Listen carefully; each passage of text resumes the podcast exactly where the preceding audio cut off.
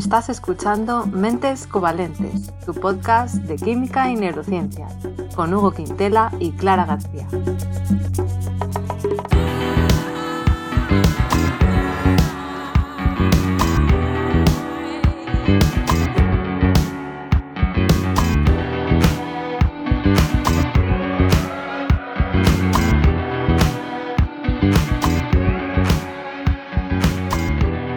Bienvenidos al episodio 30, en el que vamos a hablar del agua. Antes voy a saludar a Hugo, como siempre. ¿Qué tal? ¿Cómo estás? Buenos días, Clara. Pues bastante bien. Aquí disfrutando la grabación del podcast. ¿Y tú? ¿Cómo lo llevas? Pues bien, también. Eh, un tema interesante. Ya lo habíamos dicho hace tiempo, ¿no? De que podíamos hablar del agua. Muy exótico. Y sí, un algo muy mundano, ¿no? Es, tenemos todo, todo esa mano y, que al final podemos hablarlo desde el punto de vista, como siempre, de la química y de la neurociencia, neurobiología. Así que, bueno, voy a empezar yo contando un poco de agua relacionada con la vida, si te parece, Hugo, y luego nos cuentas tú. Venga. bueno, pues eh, lo primero de todo, como sabemos, el agua es esencial para la vida, o al menos para la vida como la conocemos y de hecho, sí, ¿no? Porque no sé, no sé si sería posible o no. Yo, yo no estoy puesta ¿eh? en temas de astrobiología, así que no sé. Bueno, no, es ninguno de los dos. Pero bueno, que claro, si no, conoces otra cosa más, quién sabe, quién sabe, a lo mejor. Quién sabe, pero bueno, aquí en la Tierra, ¿no? Aquí en la Tierra, hasta donde sabemos, eh, el agua es imprescindible. De hecho, una de las principales estrategias para sobrevivir que tienen los seres vivos es prevenir la deshidratación que esto es algo que podemos ver pues tanto desde las plantas, ¿no? que forman unas, unas cubiertas las hojas para evitar perder agua a bueno, cualquier animal del desierto, imaginad, o nosotros mismos, ¿no? Entonces, bueno, cada especie ha desarrollado diferentes adaptaciones. El ser humano puede sobrevivir pues unos poquitos días sin agua, la verdad que no aguantamos mucho y se suele decir que, que somos un 75% de nuestro peso en agua, ¿no? Tú lo habrías oído, me imagino, Hugo, esto se dice mucho, ¿no? Somos ¿Lo vas a, a, desmentir o qué? no, no lo voy a desmentir del todo, pero lo que he visto es que varía a lo largo de la vida. O sea oh. que no siempre tenemos tanto porcentaje de agua. Parece que en bebés y niños sí que sería un 75%, pero por ejemplo en personas mayores puede bajar hasta un 55%. Jesucristo, tanto. Eso es lo que he visto en una revisión. En plan, un anciano reseco, claro, tiene menos, pero tanto, Jesús, un 20% menos. Y después de ¿eh? orinar, menos todavía, claro. Porque cuidado, el tamaño de la vejiga, eso que será más de medio litro seguro. ya, no sé, no sé, pero sí, me ha sorprendido. De hecho, por ejemplo, la, masa muscular disminuye muchísimo en nuestro porcentaje de masa muscular eh, con la edad también depende de si lo has ejercitado a lo largo de la vida. Entonces mm. no sé si como el músculo también tiene agua, eh, no sé si puede tener que ver con eso, ¿eh? Ya mm. ahí no he investigado tanto, pero bueno.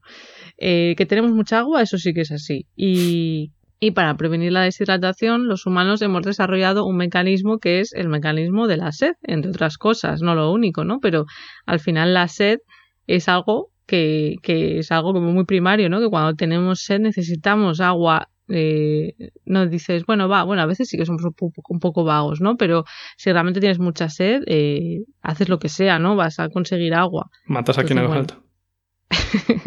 Esperemos que no haya que llegar a esos. No, no, en un mundo primitivo me refiero. Yo creo. Pero bueno, que esto es algo bastante más sofisticado de lo que puede parecer a priori. Para mantener un balance de agua y minerales constante, hace falta la coordinación de diferentes sensores a lo largo del cuerpo que van mandando señales a los órganos ejecutores, que en este caso, en este caso sería pues los riñones, por ejemplo, las glándulas sudoríparas y las glándulas salivares, y también por otra parte mandan señales al cerebro, que es el que nos dice, oye tú, bebe, ¿vale? Eh, cerebro, nos ayuda a saber cuándo tenemos que beber. Entonces son mecanismos homeostáticos, que esto yo creo que ya lo hablamos una vez, Hugo, no sé en qué capítulo hemos hablado de la homeostasis, ¿verdad?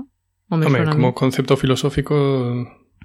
filosófico no sé, pero de biología, bueno, la homeostasis al final es un poco como un, un termostato, ¿no? Que si baja la temperatura, pues el termostato se dispara y la aumenta y, y si llega demasiado, pues se para, etcétera, ¿no?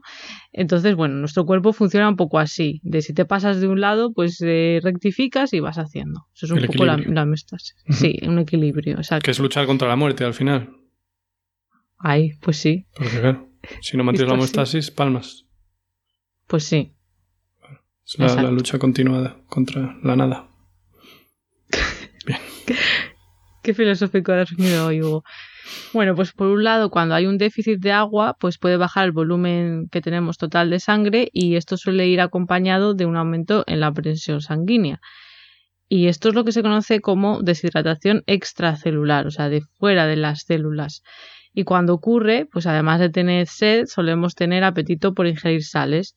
Y esto es lo que pasaría, por ejemplo, si sudamos mucho al hacer pues un ejercicio muy intenso o si perdemos sangre, como por ejemplo cuando donamos sangre.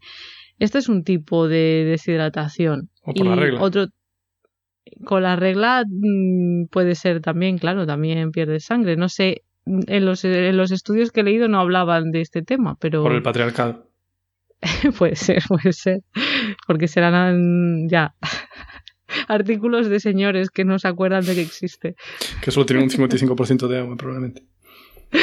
Por otro lado, si hay un déficit de agua, también se puede producir lo que se conoce como deshidratación intracelular, que eh, esto produce un cambio en la osmolalidad, que vaya palabra, ¿no? Que a lo mejor no suena más la osmolaridad, Tú como químico, Hugo, ¿estás familiarizado con estos conceptos? Sí, correcto. La osmolalidad es dependiente del peso y la osmolaridad del volumen. Eso, que yo antes lo he tenido que buscar porque pensaba que era una rata, osmolalidad con L, digo esto. Eh, y no, exacto, es por kilo, pero vamos, que al final es un poco lo mismo, concentración de sales que tenemos en, en nuestra sangre. Entonces, al aumentar la concentración de iones fuera de las células, lo que pasa es que sale agua de dentro de las células afuera, que esto es el proceso de osmosis, ¿no, Hugo? es... Correctísimo, correctísimo, Simplemente eso, eh, que la concentración sea, equilibre la concentración dentro y fuera, vamos. Vale, eso es lo que tiende a hacer, lo que tiende a hacer nuestro cuerpo siempre. Entonces, eh, al final lo que ocurre es que las células se quedan encogidas, como arrugaditas como pasas, se deshidratan. Sí. Eso. Entonces, todo esto pues lo detecta el cerebro y nos manda señales para eh, que bebamos, para que tengamos sed. Y también manda señales a los riñones, porque ya hemos dicho que está todo esto coordinado. Entonces los riñones, si tenemos poca agua, lo que van a hacer es que van a producir una orina más concentrada para no derrochar agua. ¿Vale? Cuando tenemos un exceso de agua pasaría lo contrario, que entra agua a las células, ¿vale? Tiene sentido, y estas células se hinchan. Entonces en esos momentos urgentes, exacto. Entonces, cuando estamos bien hidratados, pues no nos apetece beber agua y los riñones excretan más agua, o sea que tenemos una orina pues menos concentrada. Y clarita. Exacto, clarita. Que, a veces ni color tiene. No sé si te pasó alguna vez, a mí te pasado alguna vez que ni color tiene. Sí, si bebes mucha agua, eh, es como, sí, es increíble. Transparente. Sí, sí, es... Eh, esto luego hablaremos al final, que no se me olvida, al final de todo. Joder, qué bien. De la orina. Entonces, claro, esto también es importante. O sea, desgraciadamente tenemos un exceso de agua, también es importante porque no queremos beber demasiada agua. Porque, de hecho, si bebes muchísima agua de repente, te puedes morir. Es como todo, es que al final no se puede hacer nada en esta vida. Bueno, pero es más fácil. Bueno, no lo sé. Es, iba a decir, es más fácil morirse de una ingesta muy grande repentina de agua que de comida. Creo, pero no, no sé. No sé, no sé hasta qué punto es más fácil. No, bueno, ahí, ahí ya lo vendiste bien. Mola. Pero una cosa que sí que sé que es así es que eh, la sed se calma mucho más rápido que el, que el hambre. O sea, tú tienes mucha sed, te bebes un par de vasos, si realmente tienes muchísima, y ya está. Estás como, ah, ¿no? Un es un alivio instantáneo. En cambio, el hambre, el cerebro tarda un rato en decir, ah, vale, que estás comiendo, vale, que ya estás suficiente lleno. Entonces es fácil. ¿No te ha pasado alguna vez que que tienes muchas ganas de comer o que estás comiendo algo muy rico y acabas llenísimo, pero te das cuenta un rato después, ¿no? Sí, sí. Ah, supongo que no le urge al cerebro pararte. Mira, que coma, deja al chaval Exacto. que ¿Y por qué no te urge? Porque porque esa energía, eso que comes, ese exceso de alimento se puede almacenar en forma de reservas. Para ti que te lo quedes. Claro.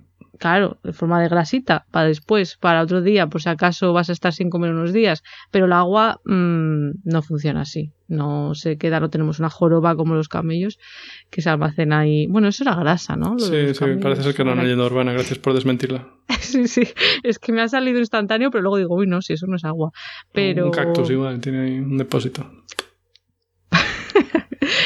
Sí, nosotros los humanos necesitamos ir, pues eso, eh, regulándolo día a día, ¿no? Entonces, bueno, eh, me parecía curioso destacarlo. Entonces, vemos que, que, el cerebro es el que nos dice, ¿no? De parar, de beber o, o, vamos a beber, tenemos sed, pero ¿cómo el cerebro detecta esto? Bueno, pues vamos a ver, porque ya sabes, Hugo, que yo, si puedo hablar de cerebro, pues es de lo que voy a hablar, ¿no? No, me parece bien porque eso quisiera yo saber, porque aquí mucho decimos, pero ¿por qué? ¿Cómo? Exacto. Claro, venga porque esto es mentes covalentes. Entonces, la parte de mente, pues ahí, a, a, la neurociencia, ¿no? Bueno, pues hay dos estructuras pequeñas en el cerebro que están encargadas de esto. Tienen unos nombres un poco raros, pero las voy a decir, ¿vale? Eh, una es el órgano subfornical, que se llama así porque está debajo del fornix, que es una, bueno, un conjunto de, de haces de sustancia blanca, y la otra es... ¿Y relación etimológica, disculpa, entre fornix y fornicar existe? No quería entrar yo ahí, Hugo, no lo sé. ¿Pero existe o no? No lo sé, eh, creo que no. Vale. Pero... Mucha casualidad, ahí tiene que haber una relación etimológica fija. No sé de dónde viene fornix, creo que en su día lo busqué, eh, pero no lo sé, no me acuerdo. Lo buscamos, venga. Me sale curiosamente en portugués, fornicasao. Viene de fornix, zona abovedado, donde habitualmente se aposentaban las, se apostaban las prostitutas romanas, burdel. Ah, pues entonces sí que tiene eh, relación. Será por la forma, entonces. Sí, porque el fornix, esa sustancia blanca, ese haz de sustancia blanca, tiene una forma pues como de arquito. Entonces, pues, Buah, pues... Qué fuerte. Una cosa muy curiosa, ¿eh? O sea, nos quedamos... Yo me acabo de quedar muerta, vamos. Sí, bien, pues, pues esa, esa, es una, esa es el órgano subfornical y la otra es el órgano vascular de la lámina terminalis. Yo espero que se diga así en español porque solamente me salía en inglés y en español, bueno, esto es, esto es latín, pero hay estructuras del cerebro que en inglés se dicen en latín y en castellano pues las traducimos al castellano. Como la sustancia uh -huh. negra, pues en español decimos sustancia negra normalmente, en cambio en inglés dicen sustancia negra. Lo dicen pues en latín, ¿no? Uh -huh. En fin, estas dos estructuras eh, que tienen estos nombres tan raros, pues las dos están dentro de la lámina terminalis, ¿vale? Entonces son estructuras que están por el centro del cerebro, que es un poco difícil eh, visualizarlo, pero no están en la superficie, están eh, en el centro, pues eso, las profundidades, como siempre digo, y están justo tocando el tercer ventrículo. En el cerebro tenemos varios ventrículos, que es por donde van eh, los líquidos, el líquido cefalorraquídeo, bueno, pues están ahí, justo tocando el tercer ventrículo. Y son est Pero estos ventrículos, disculpa, es que esto, esto es nuevo para mí. Los ventrículos estos uh, bombean algo, ¿no? ¿no? Bueno, no bombean, bombean quizás, eh, pero bueno, circula por ahí el líquido que irriga el cerebro. Y son muy grandes. O sea, ¿son como venas de anchos o, o so, se puede ver a simple se ven, vista? Se o... ven, de hecho, si tú ves, o sea, si lo buscas eh, en internet, o sea, si ves un, si buscas ventrículos cerebrales, eh, se ven, o sea, es grande, es grande. O sea, de hecho, si tú ves, por ejemplo, una resonancia magnética, una imagen del cerebro, una resonancia, lo ves hmm. como un corte. No sé si has visto alguna vez o tienes presente ahora mismo cómo son. Sí, sí, bien. Pero en el medio suele haber una zona negra, que eso es el líquido. Entonces. Ah, y es puro líquido ahí dentro. Eso es líquido, o sea, es... sí. Eso es líquido cefalorraquídeo. Uh -huh, que, bueno, que pues. Un día teníamos que hablar del líquido encefalorraquídeo, porque es un tema que yo la verdad que no controlo nada. Ya, pues yo tampoco es que sepa muchísimo, pero sí, sí, sí, me parece un tema interesante para hablar, porque, bueno, por ejemplo, cuando se hace una punción lumbar, no sé si te suena, que pues sí, a veces sí. hay que hacerla, pues estás sacando líquido cefalorraquídeo, pero de la médula espinal de la espalda, se pincha ahí, y es el mismo líquido que eso, que irriga el cerebro, tanto pues... ¡Qué asco! y tiene mucho que ver también con el tema de mm, cuando dormimos, o sea, bueno, ya hablaremos de esto, sí, porque tiene que ver con, bueno, con cosas muy interesantes. Me gusta. Entonces, es la horchata, del, la horchata del cerebro. Del cerebro. Son estructuras estas que estaba comentando, que son las que detectan que nos falta agua o que estamos bien de agua, son estructuras muy vascularizadas, o sea, tienen vasos sanguíneos alrededor y a diferencia de la mayoría del resto del cerebro, no están protegidas por la barrera hematoencefálica. Esto quiere decir que tienen entonces un mejor acceso a esa circulación más directo, ¿no? Y a ese líquido también del tercer ventrículo y hay neuronas especializadas en estas estructuras que hemos dicho de la lámina terminales que em, se activan cuando aumenta la osmolalidad. Que ya hemos dicho que la osmolalidad sería la concentración de sales que tenemos en, por kilo de sangre, creo que es, ¿no? O por kilo de líquido, pues líquido cefalorraquídeo, pues también. Entonces se cree que podría ser un canal iónico, que hemos hablado alguna vez de los canales iónicos que están pues metidos en la membrana de la célula, y hay diferentes tipos de canales iónicos sensibles a diferentes cosas. Pues se cree que podría ser un canal iónico sensible al estiramiento. Entonces, cuando una célula está más turgente, pues cambia que si está más arrugadica. ¿Vale? Entonces, esto podría permitir a estas neuronas especializadas de esta región del cerebro de la lámina terminales detectar cambios en el volumen de las células cuando hay deshidratación. ¿Vale? O sea, esto es, esto es lo que se cree. Ya, qué bien hecho todo, sí. Tremendo. Además, cuando otras partes del cuerpo detectan información relevante sobre las necesidades de agua de nuestro cuerpo, porque ya hemos dicho que no solamente es ahí, ¿no? que también tenemos otras estructuras, pues esta información se pasa también a la lámina terminalis, es un poco el centro de operaciones ahí, ¿vale? De los aguas. Así que la lámina terminalis acaba teniendo información de la presión sanguínea, del volumen de la sangre, de si se ha comido hace poco o no, que eso también es interesante porque ya antes de que, de que lo que comas pueda realmente afectar a los niveles de sal en sangre o los niveles de agua, nuestro cuerpo ya se prepara y te hace como tener ganas de beber mientras estás comiendo para que no haga mm. falta llegar a deshidratarte. Sí. Porque listo. ¿Verdad? Yo flipo. ¿Y por eso comemos con agua? Pues supongo que sí. Normalmente. ¿Y si no, para qué? sí, que no te da tiempo a, tener sed nada más empiezas, ¿no? Pero sí. Y luego también a la lámina terminalis eh, llega información de regiones del cerebro que regulan los ritmos circadianos, que de los ritmos circadianos también hablamos en su día en el episodio de la luz, que sería pues lo que marca nuestro reloj interno y tiene en cuenta también, bueno, el exterior. Entonces lo que pasa es que nos anima a que bebamos más agua antes de dormir. Esto digo a nosotros, pero vamos, a los animales en general. Supongo que depende del animal, pero pues mamíferos que tengan un estilo de vida que duerman por la noche, por ejemplo. Es que es un programa un poco especista, ¿no? Claro, sí. Hablamos más del ser humano que... Sí, lo reconozco. Yo soy muy antropocentrista. pero me gustan los animales. Bueno, pues la cosa es que nos anima a que bebamos más agua antes de dormir para que no nos deshidratemos tanto cuando dormimos, porque sabemos que vamos a estar muchas horas sin ingerir nada, entonces pues debe de ser, yo no lo sabía, que mm, pues nos entra más ganas de beber agua pues ya por la tarde noche, supongo, ¿no? pero qué listo. Sí, ¿verdad? Pero claro, luego si te pasas te tienes que levantar a orinar. Claro, ese es el problema que veo yo aquí. Es que tampoco está tan bien pensado. No está tan bien pensado. No ¿eh? está tan bien pensado el cuerpo. Este es un problema que tenemos, sí. Igual hacer una vejiga más grande o una vejiga supletoria para la noche. Ya, bueno, también antiguamente se dormía mm, diferente. no se dormía ocho horas. Con la bacenilla. ¿Con la qué? Ah, es el, este, el urinario, ah, urinario portátil. Vale, vale. No, me refiero antes de eso, eh, hace mucho, o sea, no sé, hasta el siglo, no sé hasta qué siglo fue, hasta el 17 o así, no me acuerdo.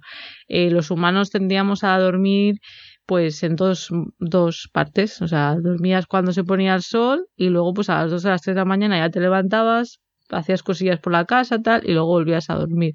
Entonces ahí el tema de ir al baño, pues a lo mejor lo tenía más fácil que nosotros. Claro, ya estaba compensado. Estaba.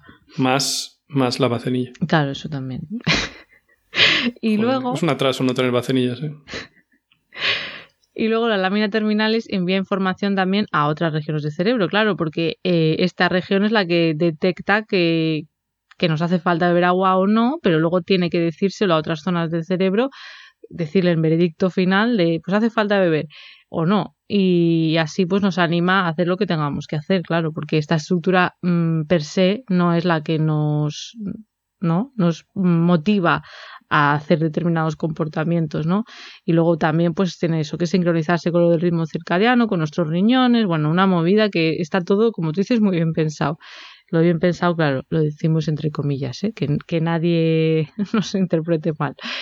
Y ya por último de esta parte, quería comentar que todo esto está muy bien, suena que todo funciona muy bien, pero la realidad es que no siempre funciona igual de bien este sistema de mantenernos hidratados y se ha visto que las personas mayores tienen normalmente menos sed después de estar sin beber agua durante un tiempo prolongado que personas jóvenes y que no suelen beber lo suficiente para mantenerse hidratados.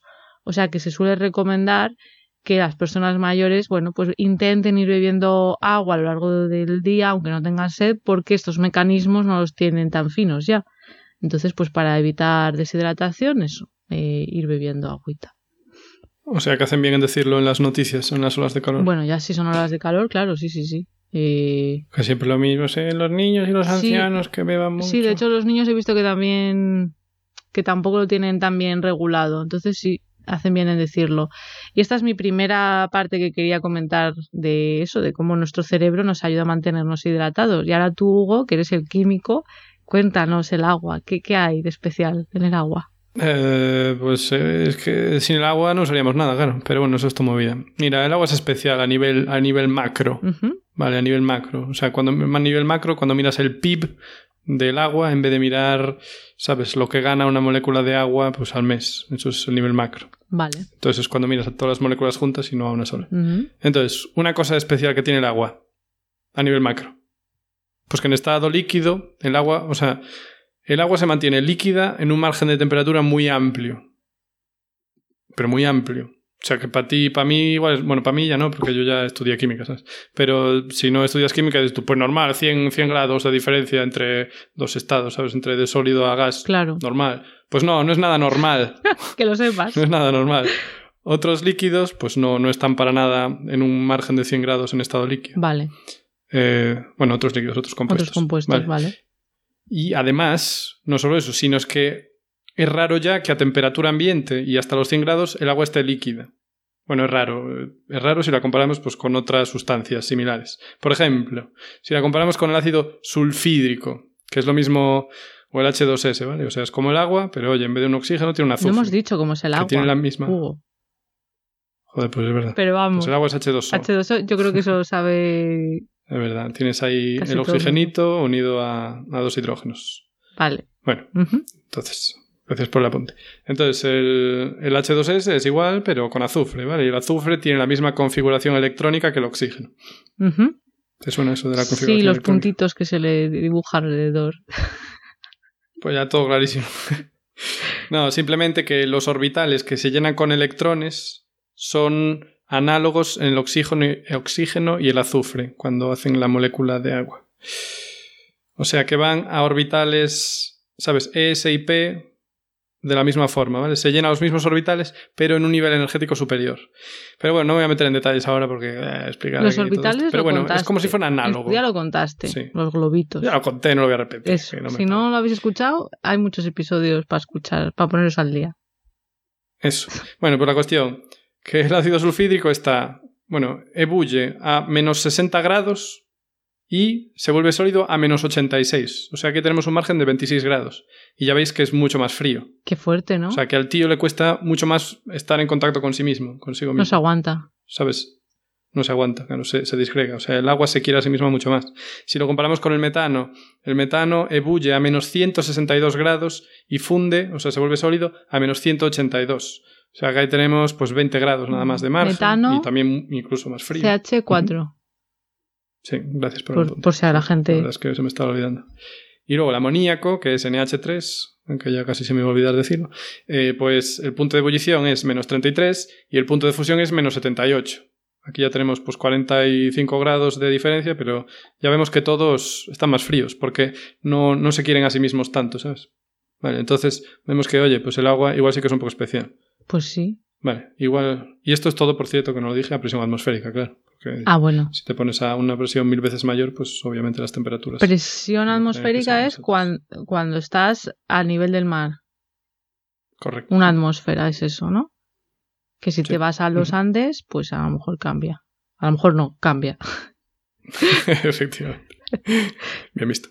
Vale. Bueno, pues resulta que la molécula de agua posee una combinación de átomos que es relativamente especial, ¿vale? Porque uno de ellos es muy electronegativo y el otro tipo de átomo no. ¿Te suena? ¿Oíste hablar de la electronegatividad de los átomos? O sea, seguro, sí, lo he estudiado, pero se me ha olvidado. O sea, es la tendencia a atraerlo, ¿no? A atraer electrones, es. Correcto, muy bien, sí, señor.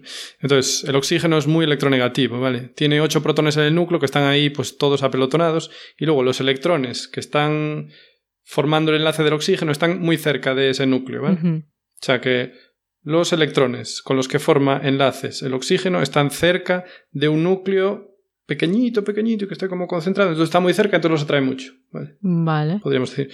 Porque luego si tienes un átomo muy gordo como el yodo, claro, dices tú, yodo tiene muchísimos más protones. Sí, pero luego los electrones de enlace están más alejados y además ese núcleo ocupa un volumen más grande, ¿sabes?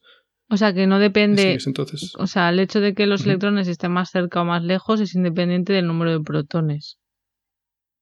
Mm, es como son dos factores, ¿vale? Cuantos más protones, en teoría, mejor. Ajá. Y cuanto más cerca estén los electrones de enlace de los protones, mejor. Mejor para. Son como dos factores. Para que sea más electronegativo ese átomo. Ah, vale. Ah, o sea, que sean las dos cosas, vale. Sí, son como dos factores. Eh, entonces se dice que el, mm, digamos, el átomo de oxígeno es polarizante en la molécula de agua. O sea, que como tira de esos electrones, Mm. crea un exceso, entre comillas, de electrones cerca del oxígeno y un déficit de electrones en donde están los átomos de hidrógeno. Claro, en vez de estar Entonces- en el medio, están más acá, más cerca de, del oxígeno. Correcto. Entonces esto hace que la molécula sea polar. Muy bonito, Porque qué tiene bonito concepto. Qué bonito todo. Muy bonito. qué bonito ¿verdad? ligado. Porque tiene un átomo parcialmente cargado negativamente y los otros dos átomos están parcialmente positivamente cargados porque tienen un déficit de, de electrones. Vale. Entonces, pues eso, el hidrógeno tiene una carga positiva pequeña y el oxígeno negativo. ¿Eso qué hace? Que luego están las moléculas de agua por ahí a su bola e interaccionan las unas con las otras. Claro, claro. ¿Y entonces qué pasa? Claro, que el, el átomo de oxígeno está negativo, más o menos, bueno, un poco negativo, y los átomos de hidrógeno un poco positivos, entonces se están, ¿sabes? Se están gustando y se están atrayendo. Como imanes. Y así continuamente por todo lo que es el agua, ¿sabes? Y eso da mucha fuerza al agua.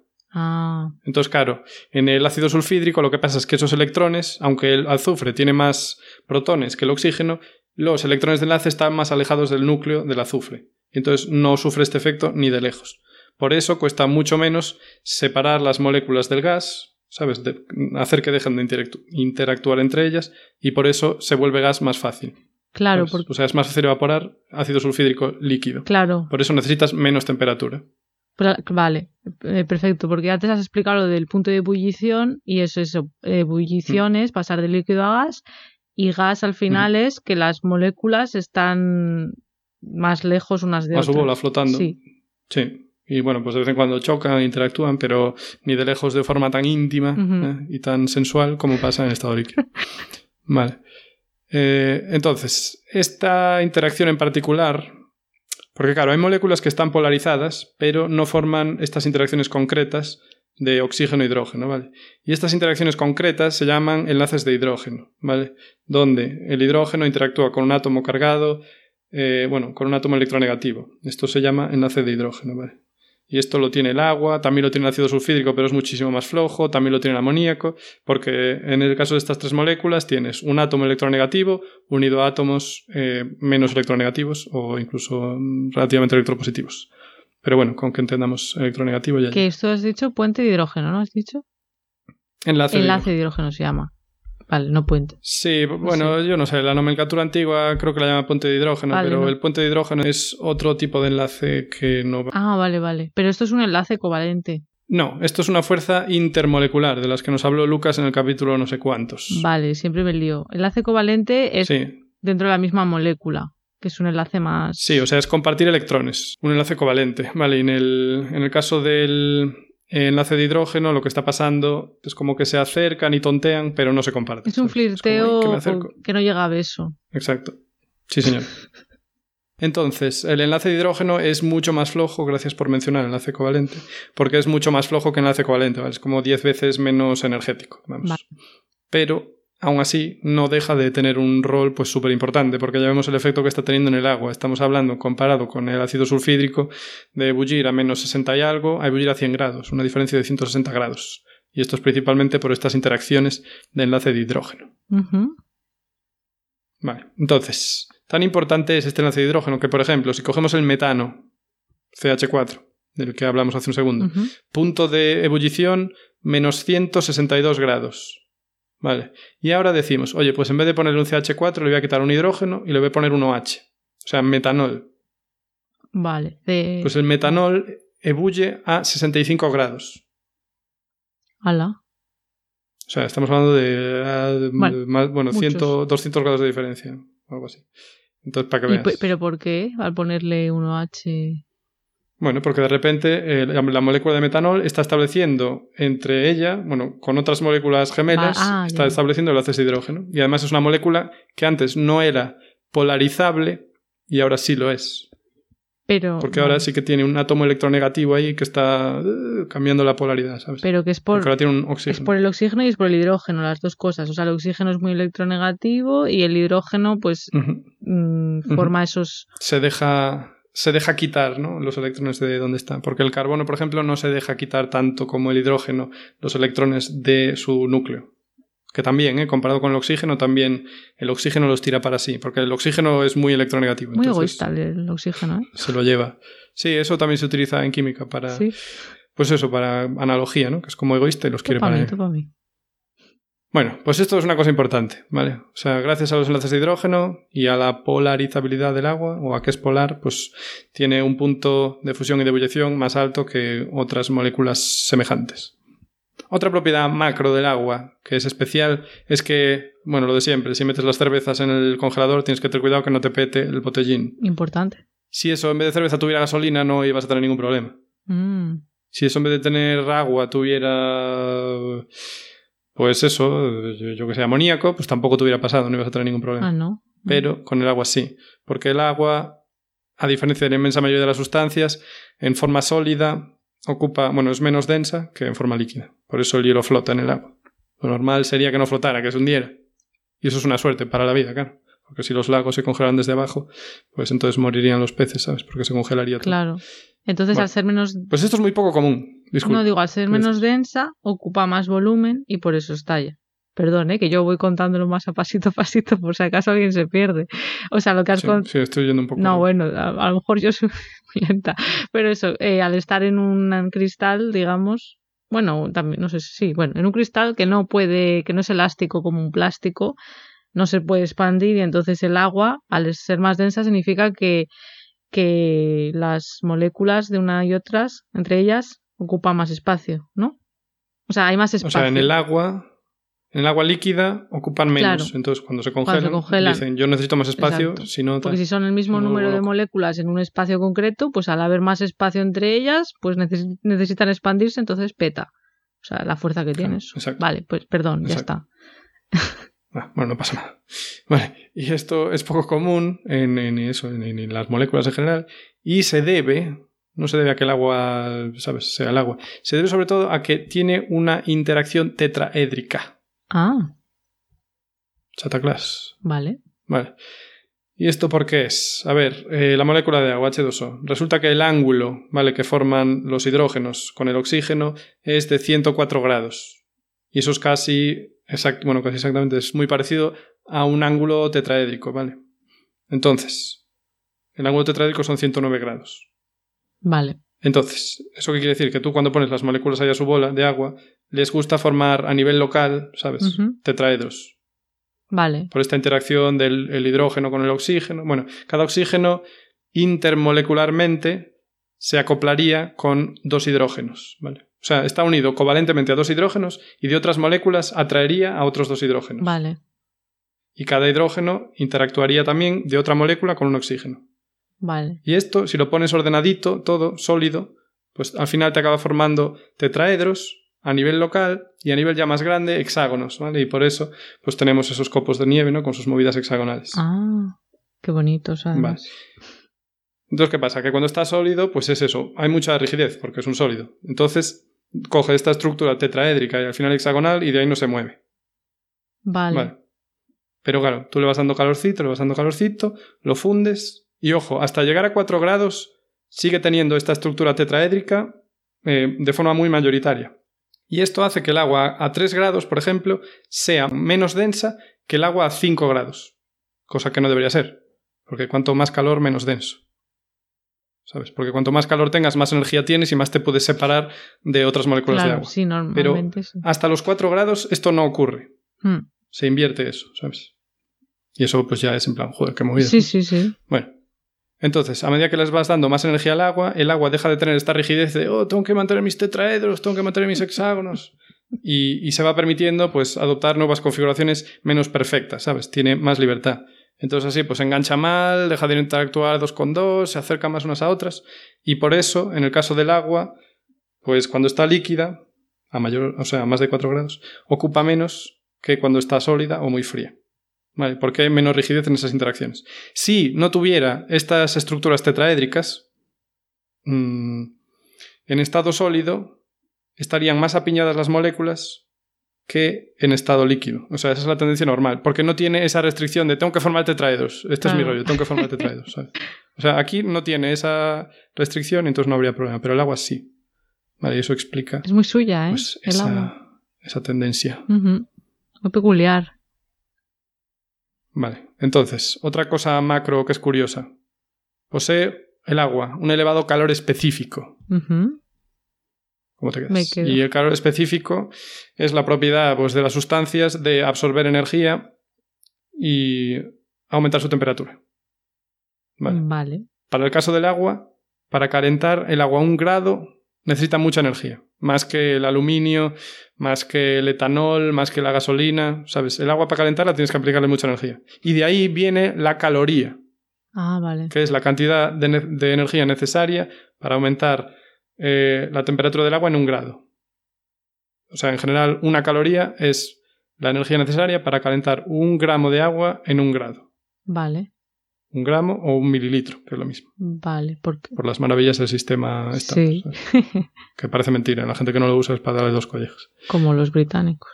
Vale, exacto. Y son 4,18 julios, una caloría.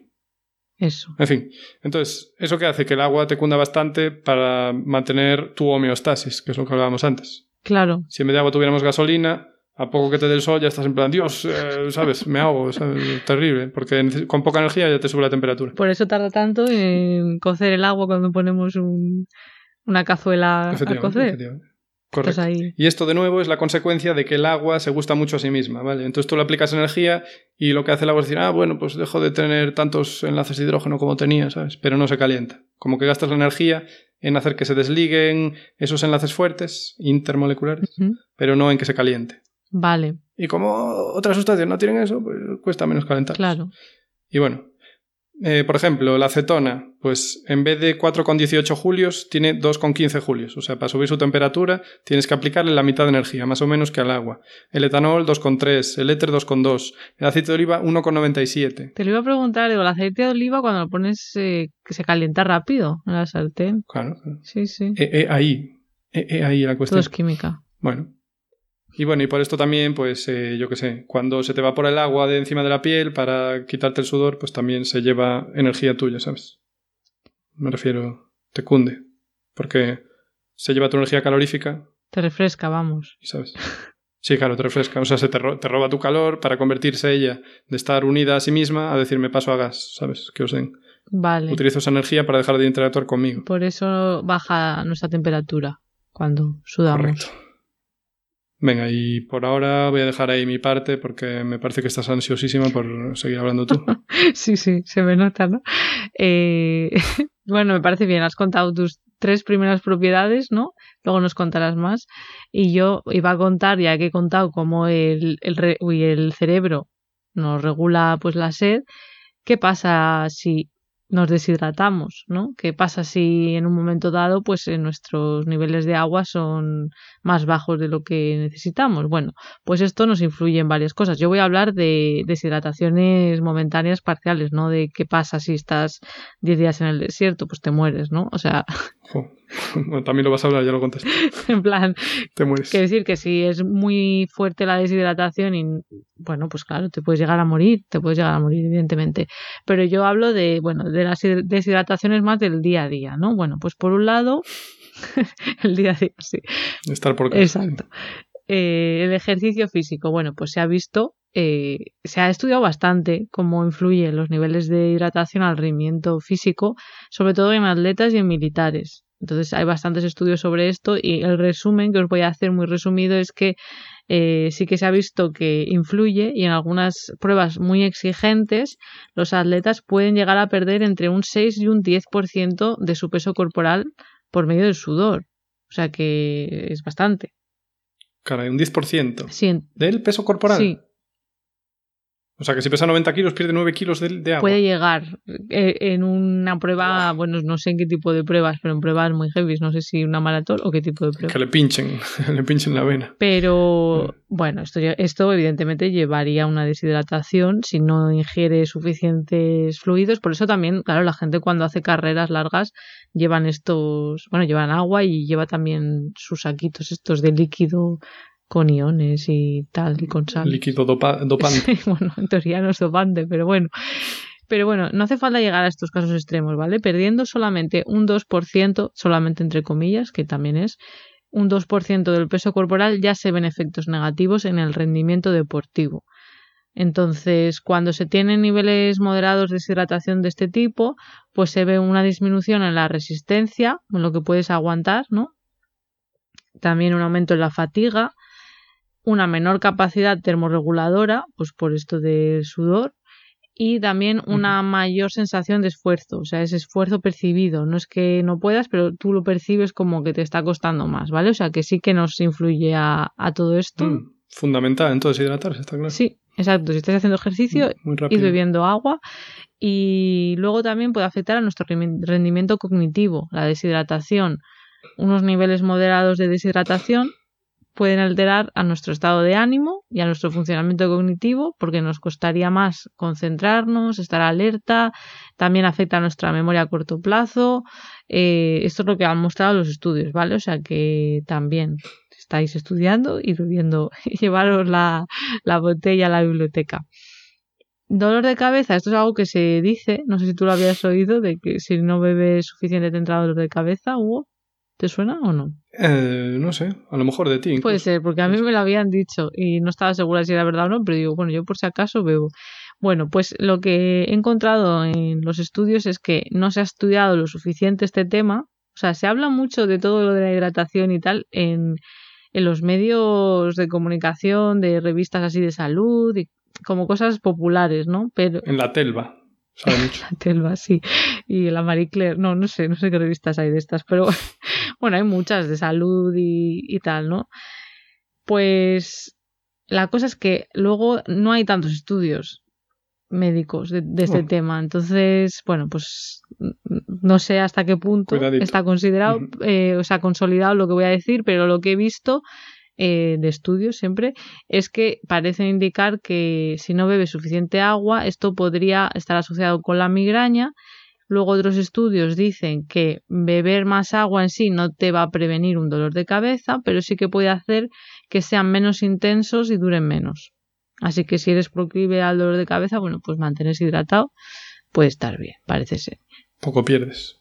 Claro, todo esto en unos límites ¿no? normales, sin pasarse. Luego hablaremos de esto y de la orina. Eh, ¿Qué más cosas nos puede afectar? Pues a nuestra función gastrointestinal. Si no bebemos suficiente agua, pues esto puede hacer que tengamos estreñimiento. Así que ya sabéis, si os cuesta ir al baño, pues también bebed agua, porque hace falta agua también para formar las heces. Entonces, eh, de ahí el estreñimiento. No siempre y depende de cada caso, pero eh, es un factor a tener en cuenta. Y por supuesto, el agua también afecta a los riñones, cuanta bebamos. Por eso también se suele recomendar beber no solo cuando tengamos ya mucha sed, que ya hemos dicho que tenemos este mecanismo de alerta, pero no hace falta esperar a tener mucha sed, porque resulta que los riñones funcionan de manera más eficiente cuando hay suficiente agua y si tienen que ahorrar mucha agua para hacer una orina ahí más concentrada, pues sufren un poco. Entonces, esto todavía eh, ocurre más, este sufrimiento del tejido, digamos, si la dieta pues contiene grandes cantidades de sales o sustancias tóxicas que haya que eliminar. Así que, bueno, pues beber suficiente agua, pues ayuda a mantener los riñones sanos, ¿vale? Y por último, eh, tema de delirios, no sé si lo habréis oído, pero la deshidratación también es un factor de riesgo para el delirio incluyendo el delirio presente en personas con demencia, que puede ocurrir, o personas que están muy enfermas en el hospital. Si están deshidratadas, es más probable que eh, pues tengan delirios y pues eso, que no sé, que se les vaya un poco la cabeza, que es como se dice en términos populares. Así que ya vemos que el agua eh, sirve para muchas cosas y si no estamos bien hidratados, pues podemos tener muchos problemillas. ¿Y una persona sana puede deliriar por no beber? Yo lo que he leído era asociado a, a personas que ya tengan esta como mayor probabilidad, pero no sé. O sea, como droga recreativa no vale, no beber. Yo creo que no. Hombre, en un caso muy extremo, pero no sé, ¿eh? no, no lo sé. Hombre, ya no creo que merezca la estoy pena. pensando en, no, estaba pensando en películas de estas del desierto, pero que ya les da un golpe de calor Ah, y a veces ves ¿no? que tienes ciertas alucinaciones, pero supongo que también tiene que ver con el golpe de calor y no solo con la deshidratación por no beber. No, con- no lo sé, no lo sé. Mucho sufrimiento. Ya, mucho sufrimiento. yo lo estoy hablando así un poco sin saber de esto, ¿eh? Pero Hombre, hay que beber. Las pelis. las pelis o las pelis pelis. saben lo que dicen también. Bueno, Hugo, cuéntanos porque tienes más, más propiedades, ¿no? No sé si Pues sí. macro o micro, pero Mira, macro, macro. Vale. Eh, sí, macro. Eh, el agua posee una elevada tensión superficial. mm, ¿Cómo te quedas? pues eso sí que me lo imagino. Me, me lo imaginaba. lo voy a venir, siempre, siempre. a ver qué cuentas, a ver si es lo que yo me estoy imaginando. Vale, vamos con la tensión superficial. Ya dijimos que el agua se gusta mucho, ¿vale? Entonces, las moléculas de agua, si las das a elegir, eh, ¿con quién quieres interactuar? ¿Contigo misma o con el aire? Dicen, "Pff, conmigo misma, ¿sabes?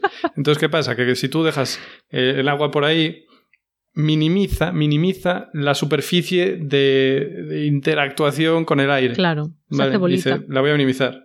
Exacto, se hace bolita. Igual que nosotros cuando tenemos frío en cama, pues eh, si por lo que sea no tienes más mantas, te pones en postura fetal y te tal, ¿sabes? Te abrazas a ti mismo, Claro.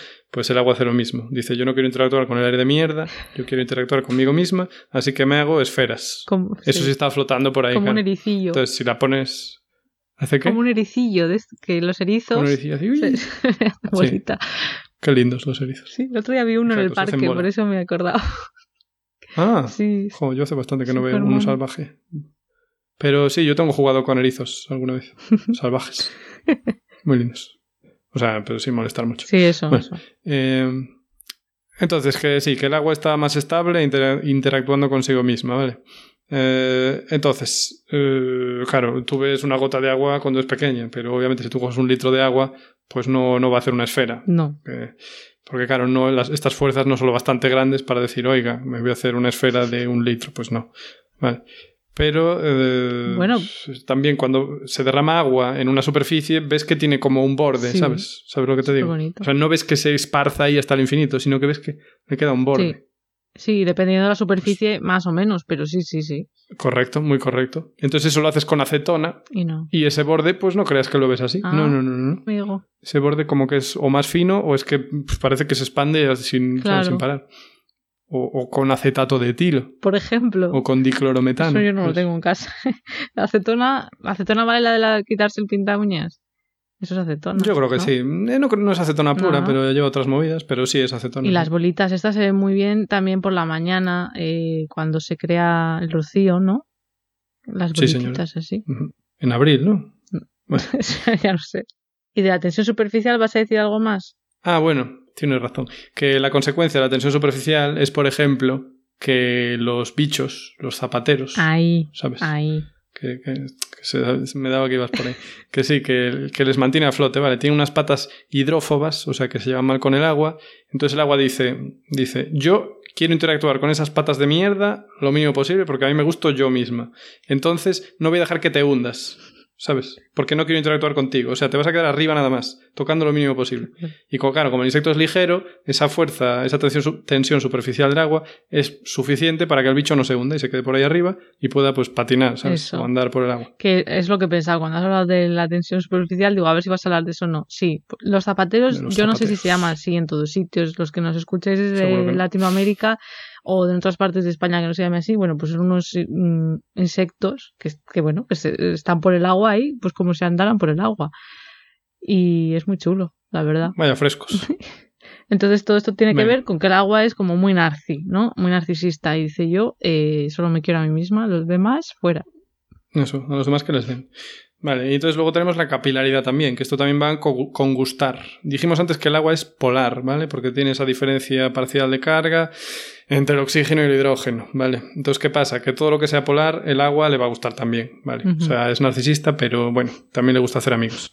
Entonces, cuando esa superficie es polar, ¿qué pasa? Pues eh, así como resumen macro, el agua moja, Vale, eso es verdad, el agua moja, eso es una verdad que no Si tú eres hidrófobo, no te moja el agua. Ajá. ¿Sabes? Eso también. ya ves que, yo que sé, se empapa más, eh, yo que sé, un tejido de algodón que, que, el plástico, ¿sabes? Claro. O yo que sé, en el vidrio, tú ves que en un vaso de agua tú lo vacías y queda un montón de agua ahí. Está, está mojado. ¿Por qué? Porque la superficie del, del vidrio pues son grupos silanol, ¿vale? Que es silicio, unido a OH, ¿vale? Y el OH pues ya es polar, porque si el agua es polar, como el OH ah. final no va a ser.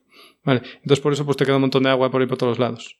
Ahora, si fuera teflón, por ejemplo, pues te quedaría muchísima menos agua, ¿sabes? Podrías quitarla solo a pulso sacudiendo, podrías sacarla casi toda, ¿sabes? Claro, claro. O, o a la cera de, de, una, de una hoja, ¿sabes? Ya ves que ahí no se queda el agua. Hmm. Y según parece, de las cosas más hidrofóbicas que hay en la naturaleza es la flor de loto. Ah, sí. Que parece que, que repele agua muchísimo. Qué fuerte. Y no es fácil hacer cosas súper hidrófobas, ¿eh? A las que el agua no... No.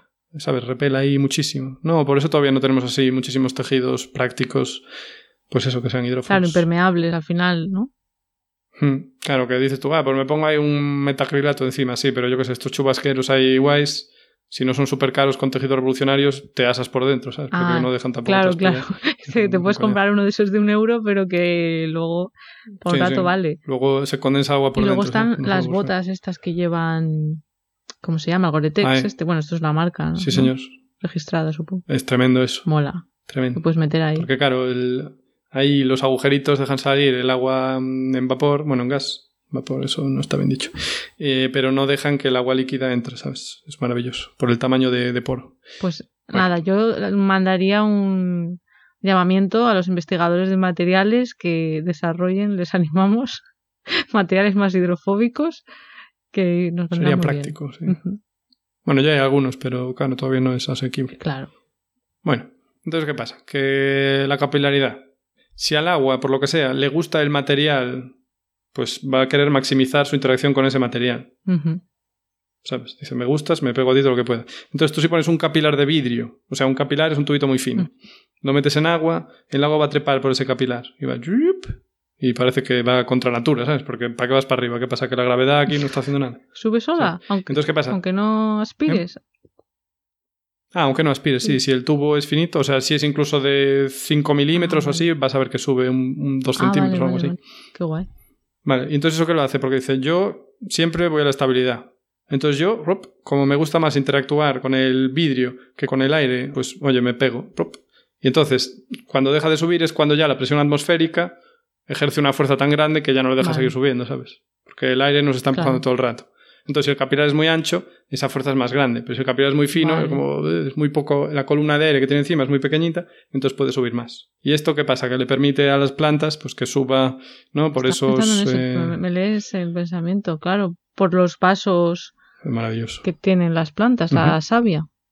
Exacto. Entonces les permite pues subir a los tallos y bueno, también a los troncos, pero no penséis que tampoco puede subir 25 metros el agua. Lo que pasa es que hay otros mecanismos en las plantas, como por ejemplo la evaporación en las hojas, ¿sabes? El agua se evapora en las hojas, entonces eso crea un vacío en los, pues eso, en los capilares de, del árbol, por ejemplo, y entonces también eso hace que el agua suba, ¿no?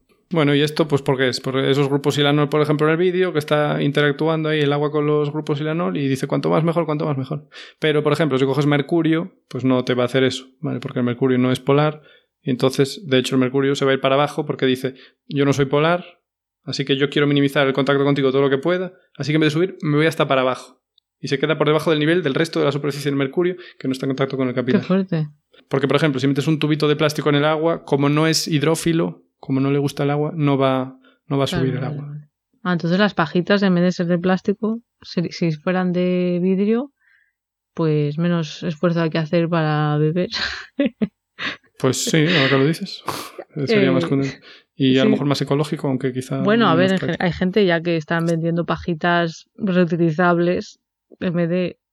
También de, sí, también hay de papel, pero también las hay metálicas. Sí, ¿De papel? Sí, sí, no, en Reino Unido las hacen de papel, aquí en los sitios ya de plástico no, no, veo. Y no sé cómo, bueno, papel, como un cartón, no sé, pero sí, sí.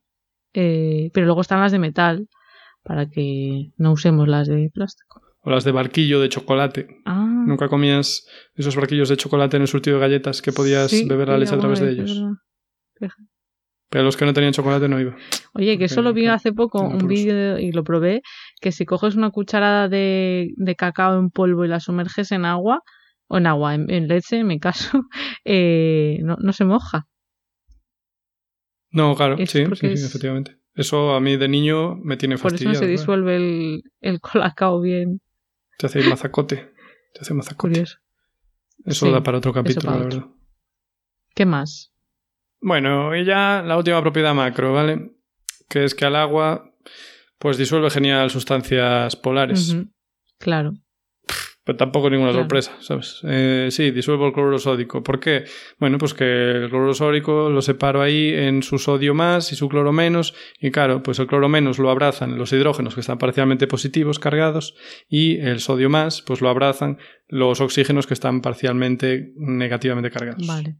Entonces, claro, así las abrazan y las estabilizan y el agua se lleva muy bien con ellas también, ¿sabes? Claro, o sea, por eso de que o sea, al final polar es que, que, tiene carga positiva y negativa por lo de que tiren los electrones más para un lado, ¿no? Sí, eso si hablamos de moléculas. Sí, porque, por ejemplo, yo no diría que el cloruro sódico es polar, porque dirías directamente que es un compuesto iónico. Entonces, cuando lo pones en un disolvente polar, sorprendido se has separan dicho, sus iones. Has dicho cloruro sódico, ¿no? Como ejemplo de que.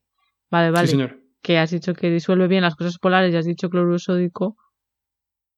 Ah, pues ahí me pillaste. Efectivamente, ahí tienes razón. Vale, pero por ejemplo, una cosa polar que puede disolver bien también, pues el etanol. Pero bueno, como ya es un líquido, más bien hablamos de miscibilidad. Así que vamos a probar otra cosa. Pues yo qué sé, las proteínas, ¿vale? Las proteínas no es que puedas disolver 100 kilos de proteínas, ¿sabes? Pero las proteínas están también en el agua porque tienen muchos grupos polares y esos grupos pues interactúan con el agua. Y, ¿sabes? Entonces puedes disolverlas porque la verdad es que la proteína es muy gorda, ¿sabes? Si no tuvieras grupos polares, te hacía mazacote como el colacao y, no había manera. Que por cierto, el colacao no se disuelve, se, suspende. Y luego hay también vitaminas que algunas son polares y otras no son polares, ¿no? Y según eso, pues, pues son más fácilmente excretables o se almacenan en el cuerpo, ¿no? En depósitos de grasa. O sea que al final está todo relacionado.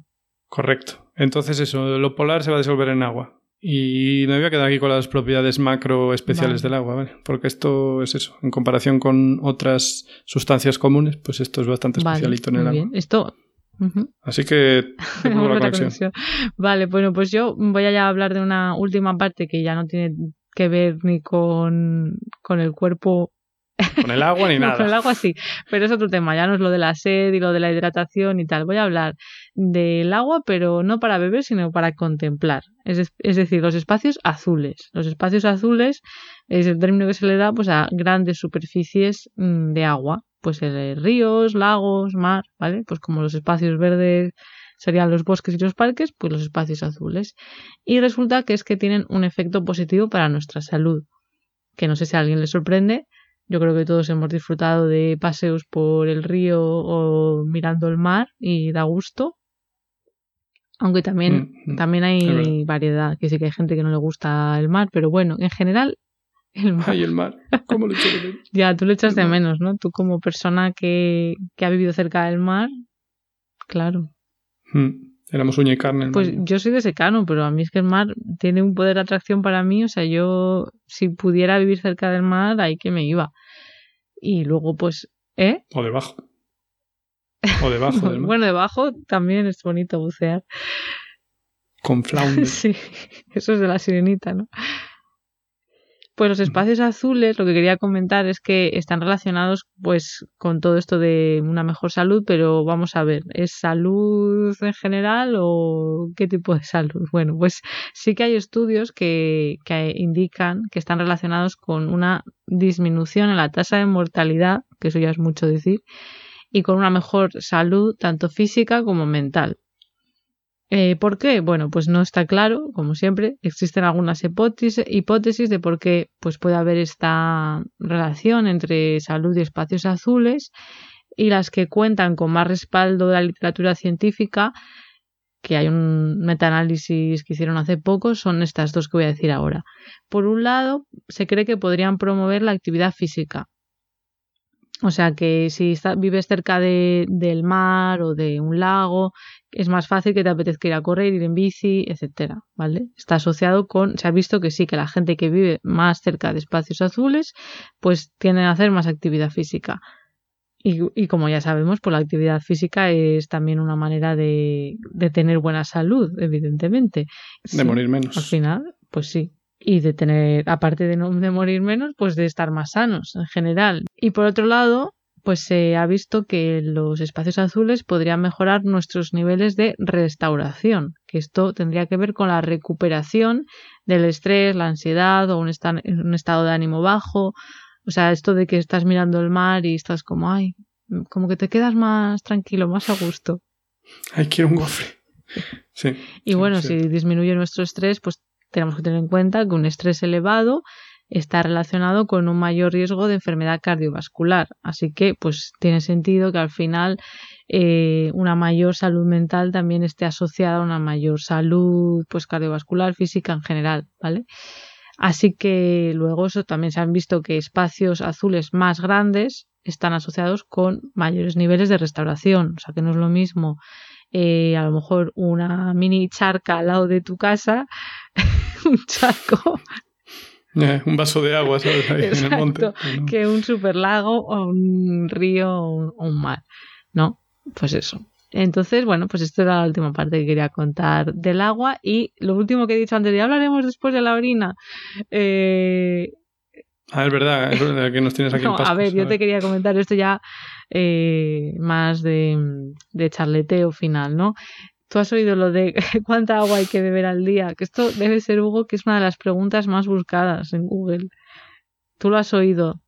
se suele decir dos litros o ocho vasos. Sí. ocho vasos. Sí. Ocho vasos. Eso decir esto. Y este número es como, ¿pero dónde ha salido este número? Ah. pues salió de alguien, ahora no tengo los datos aquí apuntados, pero de alguien de los años 40 o así, que pues creo que era un nutricionista, que dio unas recomendaciones y lo dijo un poco así, pues, pues eso, basado en su, Sí. Por dar una cifra, ¿sabes? Por dar una cifra.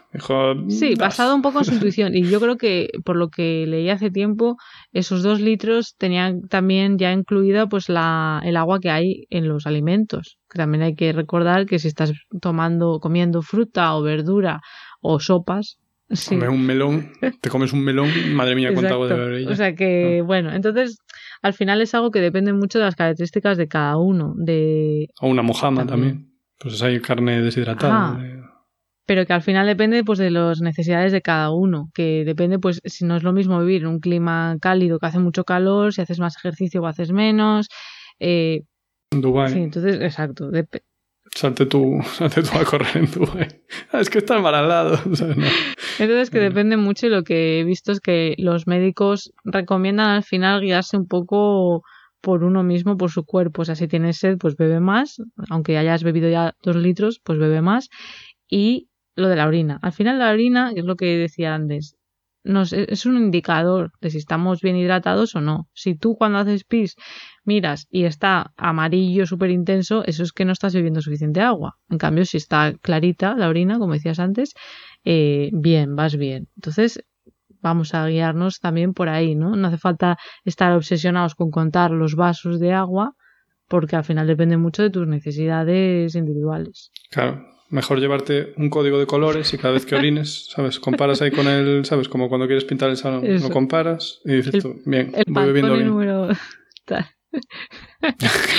sí, bueno, pues esta era la indicación general porque digo, a lo mejor nos lo preguntan de cuánto hay que beber, así que bueno, y si tenéis dudas y aunque bebáis veis que no estáis suficientemente hidratados, como siempre decimos, nos enviáis una muestra de orina a mentes covalentes.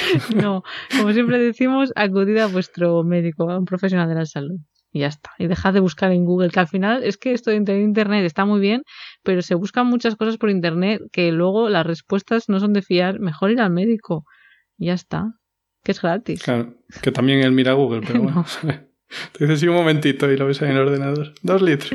No, no. Bueno, luego depende de, de cada uno. En fin, hasta aquí yo creo, ¿no? Hugo, el programa de hoy. No, yo tengo un apunte más, ¿eh? Disculpa, se me pasó una cosa. Líquidos tetraédricos. Te voy a dar más líquidos tetraédricos. El fluoruro de berilio, el silicio y la, la sílica. Tres líquidos tetraédricos, ¿vale? Cuando ah, lo fundes, claro. Cuando, ah, pero claro, ¿qué pasa? Que los puntos de fusión son 554, 1400 y 1710 grados. O sea que es muy exótico que el agua sea un líquido tetraédrico y funda, bueno, se funda y ebulla a una temperatura tan baja, ¿vale? Muy, muy, muy exótico. Es que qué suerte tenemos. Exótico, sí, sí, exótico que está en todos lados, pero sí que al final dentro de la tabla, bueno, la tabla periódica no, porque no es un elemento, es una molécula. Pero bueno, dentro de lo que conocemos es raro. Es, un, es raro. Y perdón, hice un planteamiento que está mal hecho. No es que tengamos suerte de que de cuánta agua tenemos, sino es que somos nosotros una consecuencia de que haya. Ya. Eso, ya. Yo es que ahí ves, yo ahí no me atrevo a decir nada porque no, no sé de temas de estos. De, no sé, quiero decir, de la gente que, que busca vida en otros planetas y tal. Bueno, siempre se dice lo de que se busca agua, ¿no? Primero, como mm, indicio mm. de que podría haber vida, pero está claro que si no hubiera agua es imposible la vida, eso yo no lo sé. Hombre, yo no creo que sea descartable, porque a lo mejor, yo qué sé, ¿sabes? Igual puedes tener cosas de sulfuro de berilio y... No, sulfuro, no, perdón, fluoruro de berilio como líquido y luego tienes compuestos de silicio, ¿sabes? Por ahí. ya, no sé, no sé, es que estaba pensando que me suena que una vez hace mucho tiempo leí algo, no creo que fueras tú, creo que lo leí, de un mundo alternativo, cómo sería un mundo alternativo, un planeta en el que la base fuera, que era? En vez del carbono, el azufre era. Puede ser. No, silicio, seguramente. Vale, pues ya no sé. Sí, porque claro, el silicio tiene también lo de enlazar con cuatro cosas. Esto lo vemos en el capítulo 1, creo, me imagino. En el de la química orgánica. Sí, porque eso. Sí, porque eso, el silicio también puede formar cuatro enlaces, lo cual le da muchísima variedad, ¿sabes? De compuestos que puedes hacer basándote en el silicio en vez de en el carbono. Bueno. Pero tiene problemas. Bueno, todo, Claro. Que es que el enlace silicio-silicio no es tan fuerte como el carbono-carbono. Y luego, claro, el silicio, en plan, hola, estoy hecho de silicio, uy, me tropiezo, me caigo al suelo y me rompo en mil pedazos. Pues vaya mierda de, ser vivo. Ya, no sé. Pues, pero bueno, seguro no que sé hay por lo del azufre me sonaba, pero no sé si sería como. Eso, lo que te estabas diciendo tú. Igual es para respirar, ¿sabes? O bueno, para hacer combustión, ¿sabes? Vale. En vez de oxígeno con azufre. No sé, habrá que llevar, habrá que traer algún invitado que sepa de estos temas. Sí que esté hecho de No, si os interesan estos temas de, vida fuera de, nuestro planeta, habrá que traer algún invitado alguna vez. Ya, ya buscaremos. Hay nuestros contactos. Ya, ya buscaremos. Mañana nos ponemos. Bueno, ¿y algún, algún apunte más, aparte de estos tetraédricos? Mm, no, creo que ya Vale, bueno, pues ya está. Hemos hablado del agua largo y tendido, así que hasta aquí el episodio de hoy. Como siempre, las notas con todas las referencias estarán en la web de Podcastidae, que es la red de podcast a la que pertenecemos. Y bueno, si queréis apoyarnos, pues podéis suscribiros desde vuestro reproductor preferido, darle a me gusta, dejarnos comentarios. Nos podéis seguir pues por redes. Estamos en Twitter como arroba cobalmentes y en Instagram y Facebook como mentes covalentes. Y recordad que salimos cada 15 días los jueves. Hasta la próxima. Hasta el agua.